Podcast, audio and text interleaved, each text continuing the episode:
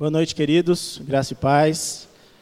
É um privilégio, de fato, estar retornando aqui na frente para meditarmos um pouco mais acerca da palavra de Deus, que é vida e esperança para nós. Amém? E, de fato, é um privilégio, porque são 53 anos da ordenação dessa igreja, organização dessa igreja. Isso é demais, por demais maravilhoso, porque eu participo já há bons anos de uma congregação que sonha em ser igreja. Então creia que isso é um privilégio. Cuide dessa igreja, ame essa igreja. E eu trouxe uma passagem breve falando sobre o privilégio da igreja em Romanos. Eu vou abrir e ler para vocês, que diz assim, Romanos 10, do 13 ao 15. Porque todo aquele que invocar o nome do Senhor será salvo. Como, porém, invocarão aquele em quem não creram? E como crerão naquele de quem nada ouviram? E como ouvirão se não há quem pregue? E como pregarão se não forem enviados? Como está escrito, esse é o foco. Quão formosos são os pés do que anunciam coisas boas. Por aqui já passaram diversos pastores, presbíteros engajados nessa labuta, que é servir a Deus, que é pregar a vontade de Deus, e que nós sejamos sal e luz nessa terra, como Ezequiel falou hoje de manhã. Que Deus esteja usando poderosamente essa igreja e cada um individual, aonde você está, no seu trabalho, na escola, em qualquer lugar, seja luz naquele lugar, seja abastecido aqui neste lugar, também é, no dia a dia, em suas casas, mas busque a Deus. O nosso trabalho não é em vão nele. Agora, Vamos para o texto de hoje, que é em Filipenses, capítulo 1, a partir do verso 27 até o capítulo 2, do verso 11. Filipenses, capítulo 1, do 27 ao 30, e depois capítulo 2, do 1 ao 11, que diz assim: Vivei, acima de tudo, por modo digno do evangelho de Cristo, para que, ou indo ver-vos, ou estando ausente, Ouça no tocante a vós outros, que estáis firmes em um só espírito, como uma só alma, lutando juntos pela fé evangélica. E que em nada estejais intimidados pelos adversários.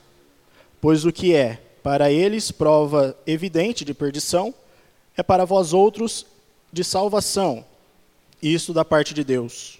Porque vos foi concedida a graça de padecerdes por Cristo, e não somente de crerdes nele pois tendes o mesmo combate que vistes em mim e ainda agora ouvis que é o meu. Capítulo 2. Se há, pois, alguma exortação em Cristo, alguma consolação de amor, alguma comunhão do Espírito, se há entranhados afetos e misericórdias, completai a minha alegria, de modo que penseis a mesma coisa. Tenhais o mesmo amor, sejais unidos de alma, tendo o mesmo sentimento Nada façais por partidarismo ou vanglória, mas por humildade, considerando cada um os outros superiores a si mesmo. Não tenha cada um em vista o que é propriamente seu, senão também cada qual o que é dos outros. Tem de vós o mesmo sentimento que houve também em Cristo Jesus, pois ele, subsistindo em forma de Deus, não julgou como usurpação o ser igual a Deus Antes a si mesmo se esvaziou, assumindo a forma de servo, tornando-se em semelhança de homens, e reconhecido em figura humana. A si mesmo se humilhou, tornando-se obediente até a morte e morte de cruz. Pelo que também Deus o exaltou sobremaneira, e lhe deu o nome que está acima de todo nome, para que ao nome de Jesus se dobre todo joelho, nos céus, na terra e debaixo da terra e toda língua confesse que Jesus Cristo é Senhor, para a glória de Deus Pai. Vamos ter um momento de oração, irmãos. Pai, que profundo, ó Deus, é a tua palavra, palavra que nos orienta, ó Deus, no decorrer dos séculos, milênios, ó Pai. A tua palavra não muda, pois o Senhor não muda, o Senhor é completo. O Senhor é eterno, o Senhor é perfeito. E nós queremos receber de Ti nesta noite orientações, ó Pai que o Senhor mostre onde estamos pecando, onde estamos errando, onde estamos faltando, e que o Senhor transforme os nossos corações. Que nós abracemos de fato essa realidade, ó Pai, de igreja, que nós cuidemos um dos outros, ó Pai, que nós amemos essa igreja, que nós cuidemos dela. Não do edifício, ó Pai, mas que nós saiamos, ó Deus, do, do portão, evangelizemos, ó Pai, que pessoas que se achegam possam se sentir bem neste meio. Cuide da tua igreja como o Senhor tem cuidado no decorrer desses 53 anos. Esse é o nosso pedido em nome de Jesus, Pai. Amém. O versículo 27 começa dizendo: Vivei acima de tudo por modo digno do evangelho de Cristo. O que seria isso? Nós almejamos estar no céu, mas às vezes nós vivemos como se o céu não existisse, como se Deus não requeresse uma vida de santidade, uma busca de uma busca de santidade mesmo diante de Deus, de nós sairmos uh, para fazer visitas, nos importarmos com os idosos da igreja, entre outras coisas, em todas as áreas da nossa vida. Por exemplo, no trabalho. Como tem sido a nossa vida no trabalho? Será que as pessoas reconhecem-nos ser evangélicos de fato, crentes em Deus, por aquilo que nós fazemos, por aquilo que nós falamos, ou na escola, ou na nossa família mesmo? Não é toda a minha família que é crente, então eu sei muito bem como que é isso. Pessoas te questionam, e aí? No trabalho, você é aquele trabalhador que trabalha só à vista do seu patrão? Ou você faz corpo mole? Colossenses capítulo 3, do versículo 22 ao 25, ele nos orienta, ele, ele nos fala sobre isso. Que nós não devemos trabalhar à vista dos nossos superiores, mas nós temos que trabalhar porque nós estamos trabalhando em última instância para Deus. Mesmo que o seu patrão não esteja lá, sirva a Deus, trabalhe, faça o seu melhor, para que Deus seja glorificado nisso. Eu tenho uma pergunta. Você tem coragem de levar um membro da igreja, um experimentado, um crente de verdade, para a sua realidade, no seu trabalho, e deixar ele perguntar o que quiser para os seus amigos ao seu respeito, sobre o seu proceder ali? Na escola, jovens, e você que estuda, será que nós teríamos coragem de levar o pastor, algum presbítero, alguém maduro na fé aqui, jovens também que são engajados com a palavra de Deus, e estarmos ali junto com os, os nossos do dia a dia, o que, que essas pessoas vão falar de nós? Como nós temos agido, o que tem saído da nossa boca, a família. Nós temos cuidado da nossa família, mostrado na nossa vida que de fato nós conhecemos a Deus, que estar na igreja é de fato importantíssimo. Um grande problema é o mundanismo, muitas vezes, que nós queremos trazer para dentro da igreja. Este é um grande problema. Muitos jovens hoje em dia estão trocando muitas vezes de igreja porque às vezes uh, ele não tem aquilo lá na frente que ele espera. O famoso entretenimento barato. Muitas pessoas não querem se engajar simplesmente com uma boa explanação da palavra e querem coisas baratas, como entretenimento barato. Muitas pessoas se apegam ao sentimentalismo também. Se não chorou, é porque Deus não falou. Tiago capítulo 4, no verso 4, diz o seguinte: Infiéis, não compreendeis que a amizade do mundo é inimiga de Deus? Aquele, pois, que quiser ser amigo do mundo, constitui-se amigo de Deus. Essa é uma advertência dura, queridos. Mas enquanto eu estava meditando nessa passagem, e vi, vivei acima de tudo por modo digno do Evangelho, para que, ou indo ver-vos, quando eu estiver com vocês, eu possa ver nas suas vidas, vida íntegra, vida diante de Deus, ou estando ausente, ouça no tocante a vós outros, que estáis firme em uma só alma, um só objetivo. Tem pessoas que olham a nossa vida e querem buscar um erro só, e aí começa a espalhar esse erro. Portanto, amigos, queridos irmãos, que nós busquemos ter uma vida de integridade. É muito difícil ser duas ou três pessoas. Como é bom buscarmos na palavra de Deus, sermos orientados pela Sua palavra e crescermos em santidade. 28. Em que em nada estáis intimidados pelos adversários, pois o que é para eles prova evidente de perdição, é para vós outros de salvação isso da parte de Deus.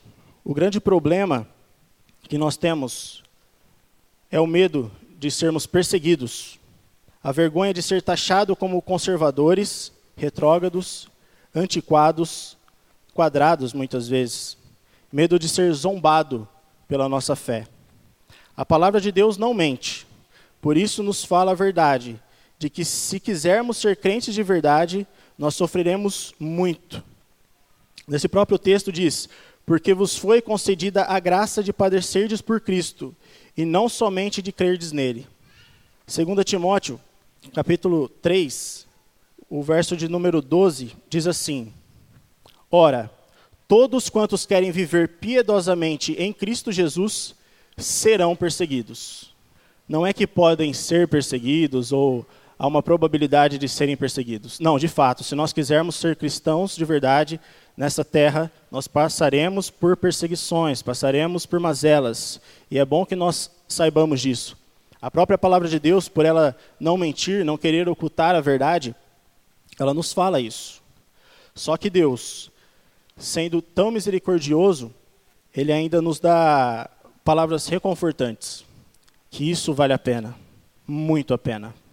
Por isso eu vos digo, irmãos, se não está tendo problemas na sua vida diária, em busca de santidade, em busca com Deus, eu preciso vos falar o que em Apocalipse fala, no seu capítulo 2, no verso 5, que diz: Lembra-te, pois, de onde caíste, arrepende-te e volta à prática das primeiras obras.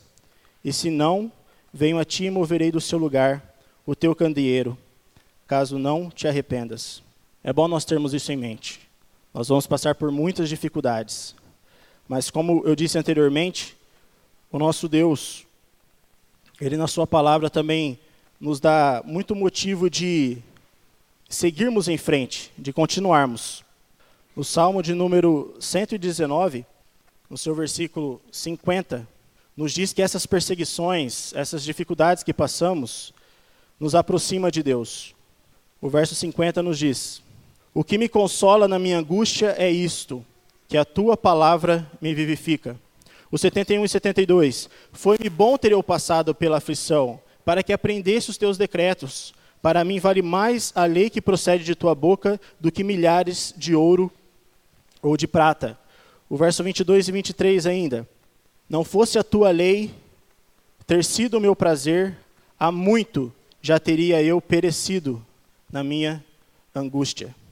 São palavras fortes, mas que o salmista aqui, por exemplo, enquanto estava difícil, estava com muitas angústias, ele buscou na, sua palavra. E aí depois Deus, com a sua bondade, concedeu a ele uh, forças através de sua palavra. E não somente isso, 2 Coríntios 4, 16 ao 18, nos diz o seguinte: Por isso não desanimamos, pelo contrário, mesmo que o nosso homem exterior se corrompa, contudo o nosso homem interior se renova dia em dia. Porque a nossa leve e momentânea tribulação produz para nós eterno peso de glória, acima de toda comparação, não atentando nós nas coisas que se veem, mas nas que se não veem porque as que se veem são temporais e as que não se veem são eternas. Isso aqui é muito profundo. Nós, de fato, temos que acreditar pela fé que Deus preparou o melhor para nós e que Ele está conosco todos os dias. Perseguições nós vamos passar, com certeza. E por Deus nos amar, cuidar de nós, Ele nos avisou isso na Sua palavra. Mas que nós busquemos nele e na igreja, um ajudando o outro, um exortando o outro, um amando o outro, um visitando o outro, para que haja crescimento. Amém? Esse ponto foi a firmeza e coragem. Que nós sejamos crentes firmes e corajosos, em nome de Jesus. O segundo trecho vai ser do versículo 1 ao 4, que leva o nome de amor altruísta. O que seria o altruísta. Eu peguei aqui o significado certinho para deixar vocês a par. Ausência de egoísmo. Atitude que visa o bem-estar do próximo, não tendo em consideração os seus próprios interesses. Dedicação desinteressada. Ação de amar ao próximo sem esperar nada em troca. Eu trouxe uma tradução diferente, que o começo fala assim: Há alguma motivação por estar em Cristo? Há alguma consolação que vem do amor? Há alguma comunhão no Espírito? Há alguma compaixão e afeição? Então, completem minha alegria, concordando sinceramente uns com os outros, amando-se mutuamente e trabalhando juntos com a mesma forma de pensar e um só propósito. O que norteia a igreja, o que nós temos como única regra de fé e prática é a palavra de Deus. Como tenho certeza que o pastor, na época que estávamos comemorando 500 anos da reforma, falou so, sobre o sola escritura, de fato. Porque se nós formos por nós mesmos, queridos, nós podemos ver realidades de pessoas que se perderam no caminho. Pela graça de Deus, por essa igreja estar buscando sempre na palavra de Deus, Deus tem mantido essa igreja nos 53 anos. E que nós nos mantenhamos firme nesta palavra, para que pensemos igual, cada vez mais parecidos e que nós possamos avançar. O versículo 3 e o 4, Paulo usa como duas advertências. Ele fala: não faça isso, mas faça isso. Não faça isso, mas faça isso. Ele diz assim: nada façais por partidarismo ou vanglória. Um dos grandes problemas que existe em alguns lugares que tenha muita gente é o problema da panelinha. O problema que a gente faz o nosso clã, o nosso mundinho ali, em detrimento à coletividade. Isso é um grande perigo. É que, é o que ele está falando aqui exatamente, ó, partidarismo. Ou também por vanglória, por querer buscar ser conhecido, né? Eu vou fazer isso porque eu sei que ali eu vou pegar uma recompensa. Não. Como eu falei, do altruísta que sejamos altruístas.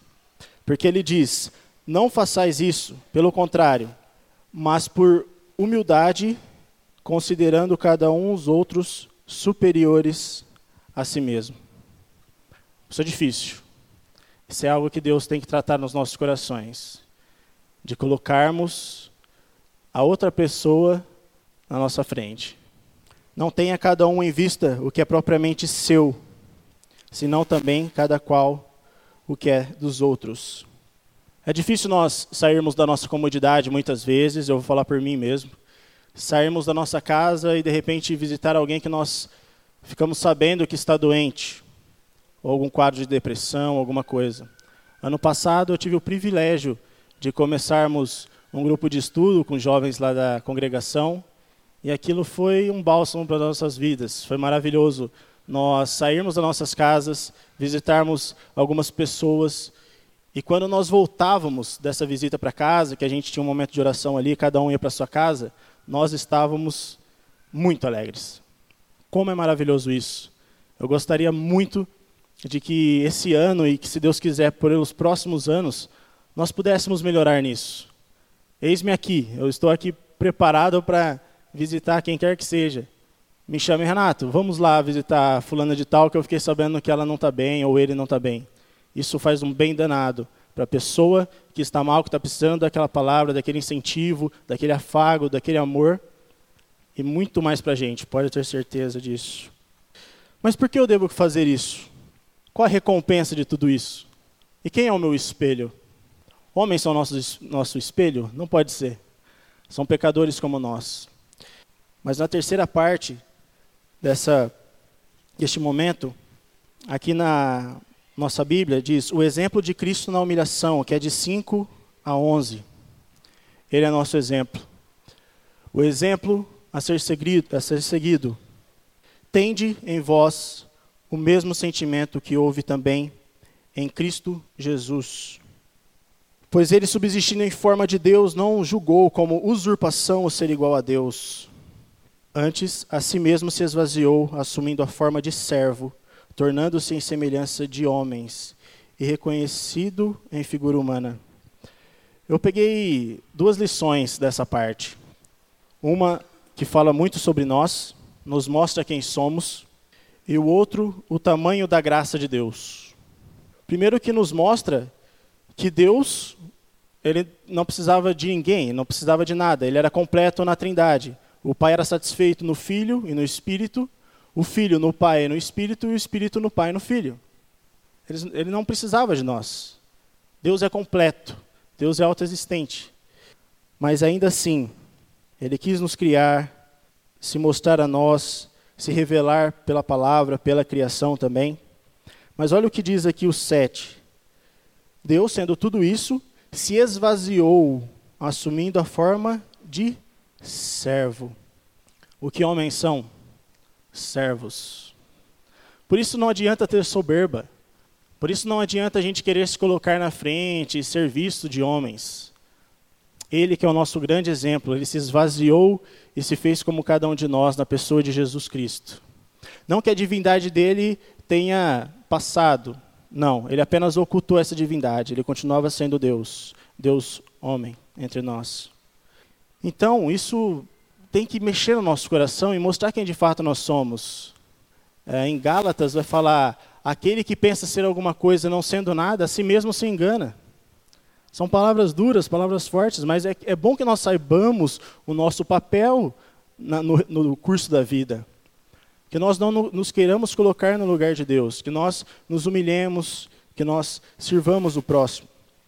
E o que fala de Deus? Fala do tamanho da sua graça, do seu amor para conosco, da abnegação dele, do altruísmo dele para conosco. João 13 tem aquela passagem maravilhosa de que Jesus lava os pés dos seus discípulos, mesmo sabendo que Judas o trairia. Ele é nosso exemplo e é fazer o bem sem esperar nada em troca.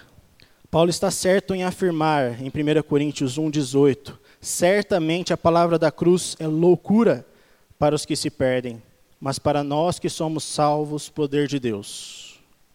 Se essa loucura não mexe conosco, nós estamos mornos na presença de Deus.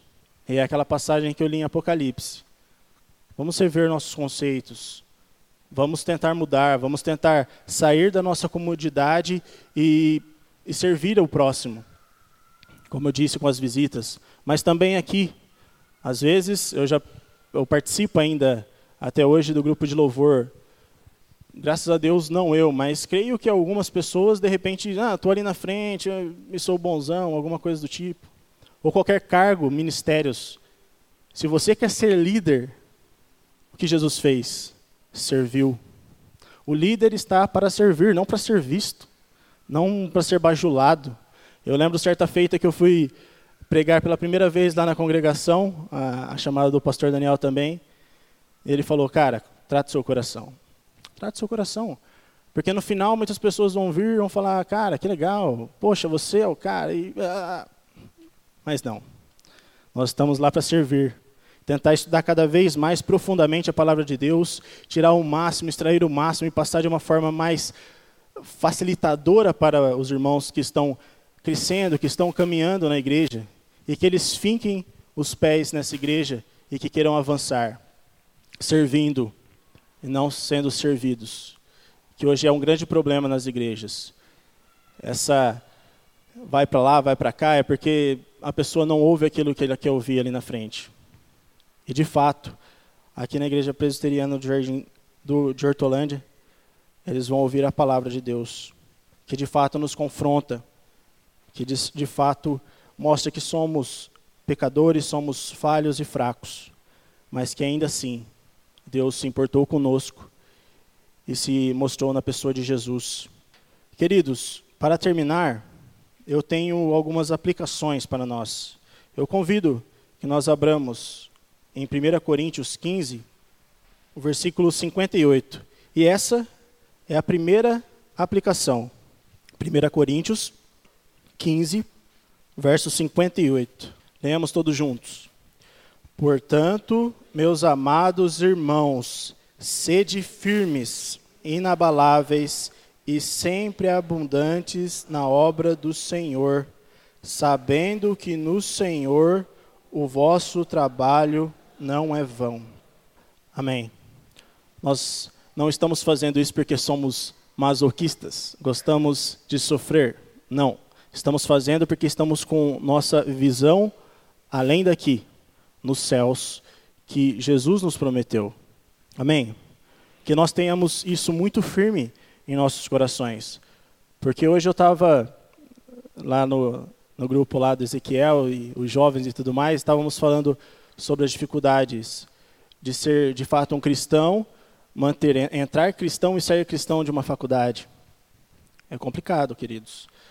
Mas que nós tenhamos essa visão além daqui. Tudo isso aqui passará. Nós vamos passar. Eu espero ver cada um daqui com o corpo glorificado no céu, sem essas preocupações todas que nos tiram o sono muitas vezes mas que nós sejamos firmes, sabendo que o nosso trabalho em Deus não é vão. Segundo, sejamos pautados pela palavra de Deus para pensarmos a mesma coisa. Isso foi o primeiro ponto. o três, doe-se sem esperar nada em troca. Faça isso por Jesus, que é o nosso exemplo. Quatro, Acredite nas promessas, elas serão combustível para prosseguirmos. De fato, quando o salmista estava desolado muitas vezes, ou perseguido, passando por várias tribulações, ele recorreu à palavra. Se nós formos pessoas da palavra, nós despertaremos para essas realidades todas que eu falei hoje. De nós nos humilharmos, e aqueles que são líderes da igreja esse ano, que possam servir, aqueles também que, é, que os, as pessoas estão servindo, que elas possam crescer é, em conhecimento da palavra e que possam ser líderes e servir. Isso é a igreja. E que, de fato, nós convidemos cada vez mais e mais pessoas para conhecer esse evangelho maravilhoso que salva. E tudo isso para a glória de Deus, que diz: no versículo 9: Pelo que também Deus o exaltou sobremaneira e lhe deu o nome que está acima de todo nome, para que ao nome de Jesus se dobre todo o joelho nos céus, na terra e debaixo da terra, e toda língua confesse que Jesus Cristo é Senhor, para a glória de Deus.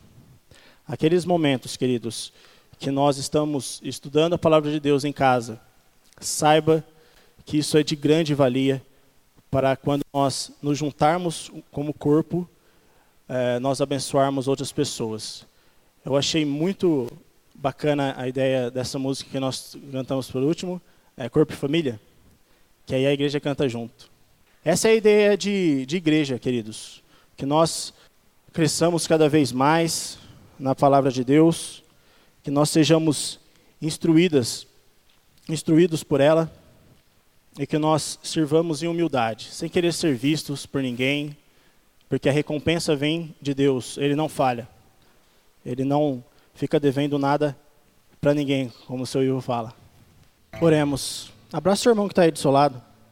Pai, obrigado, a Deus, pelo privilégio de servir-te, ó Pai. E de fato, ó Deus, não estamos sozinhos. Que nós possamos enxergar, ó Deus, nosso irmão, ó Pai um ombro amigo, ó Pai, para chorar, uma pessoa para receber aconselhamentos e também aconselhar, que nós possamos nos ajudar, ó Deus, mutuamente, que nós possamos nos importar cada vez mais, ó Deus, um com os outros, que nós não nos conformemos, ó Deus, com esse século, mas transformemos de fato, ó Deus, a nossa mente, a nossa forma de pensar, ó Pai, que nós tenhamos força, ó Deus, para ir contra o mundo, porque eles não querem nada com nada, eles querem individualidade, ó Pai, muitas vezes, ó Pai, nós queremos coletividade no Senhor. Queremos uma igreja firme e forte no Senhor, ó Pai, para que possamos ser pessoas íntegras, ó Deus, nas nossas realidades e pessoas enxergarem o Senhor em nossas vidas. Não só de palavras, ó Deus, mas de verdade, ó Pai. Trate os nossos corações no mais profundo, a nossa mente, ó Pai cada membro nosso que trabalha, ó Deus, para glorificar-te, ó Pai. Obrigado, ó Deus, por mais um ano de vida que essa igreja completa, por todas essas pessoas, essas realidades, as famílias que aqui estão, ó Pai, engajadas e que se engajem cada vez mais, ó Deus. E que o Senhor gere isso em nossos corações, ó Pai. Que o Senhor nos desperte para as novas realidades. Que nós possamos, de fato, nos amar, nos importar. Desperta-nos, ó Deus, para fazermos visitas. Que o Senhor esteja tratando, ó Deus, em todas as áreas da vida da igreja, ó Pai. Para que nós sejamos, para que nós sejamos uma igreja firme e forte no Senhor. Corajosos, ó Deus, com intrepidez anunciar o Evangelho, ó Pai. Obrigado, ó Deus, pelo irmão que está do nosso lado, na nossa frente aquele que necessita, ó Pai, que o Senhor esteja se mostrando a eles, ó Pai. Lembramos dos doentes, ó Pai, dos enfermos. A semana de oração, ó Pai, que o Senhor nos concede que mais e mais pessoas se acheguem para buscar a tua face e misericórdia vinda da tua parte. Obrigado, ó Deus, pelo privilégio de ceiarmos também essa noite, fazermos parte, ó Deus, dessa realidade maravilhosa. Continue tratando os nossos corações, ó Pai. Esse é o nosso pedido, com perdão dos nossos pecados, em nome de Jesus. Amém.